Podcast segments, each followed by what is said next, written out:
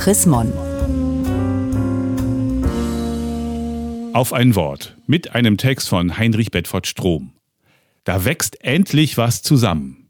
Im Mai feiern evangelische und katholische Christinnen zum dritten Mal gemeinsam Kirchentag. Es ist ein wichtiges Zeichen. Es ist wieder ökumenischer Kirchentag, zum dritten Mal, diesmal in Frankfurt, vom 13. bis 16. Mai. Ein Grund, sich zu freuen, eigentlich. Katholische und evangelische Christinnen und Christen feiern, beten, diskutieren gemeinsam. Sie schauen auf Gott und die Welt. Die Pandemie jedoch hat alle Planungen zunichte gemacht. Das Treffen findet weitgehend digital statt. Und viele Menschen in den Kirchen und außerhalb werden fragen, braucht es das überhaupt noch, diese Ökumene, dieses mühsame Ringen um die Einheit der Christen? Versteht das noch jemand? Schon der Apostel Paulus hat sich mit dieser Frage herumgeschlagen. Auch vor 2000 Jahren stritten die jungen Gemeinden, wer der wahre Jünger, die wahre Jüngerin Jesu war und was der wahre Glaube sei. Wie? Ist Christus etwa zerteilt? hat Paulus der Gemeinde in Korinth geschrieben, zornentbrannt über das Profilierungsbedürfnis der verschiedenen Gruppen dort. 2014 habe ich über diese Frage des Paulus gepredigt, im katholischen Dom in München, wo ich gemeinsam mit Kardinal Reinhard Marx die Gebetswoche zur Einheit der Christen eröffnete.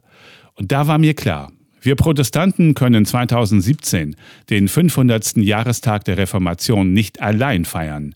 Wir müssen das mit unseren katholischen und orthodoxen Geschwistern tun, nicht in Abgrenzung zu ihnen. Wir müssen die Erinnerung an die Reformation als ein gemeinsames Christusfest feiern.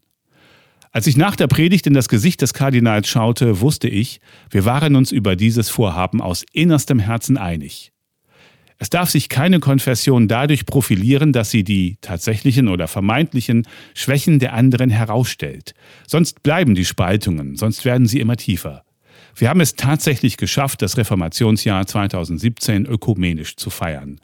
Das hat den Geist dieses Jubiläums ausgemacht. Wir haben uns an dem einen Herrn Jesus Christus orientiert. Der hat uns einander vertrauter gemacht. Das hilft uns heute, so manche Hürde zu überwinden und uns nicht durch Hindernisse entmutigen zu lassen, etwa auf dem Weg zu wechselseitiger Gastfreundschaft bei Eucharistie und Abendmahl.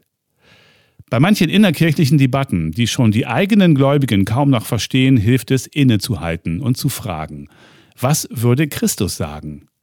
Ganz bestimmt würde er nicht die theologischen Wahrheiten und die daraus abgeleiteten Regeln an die erste Stelle setzen.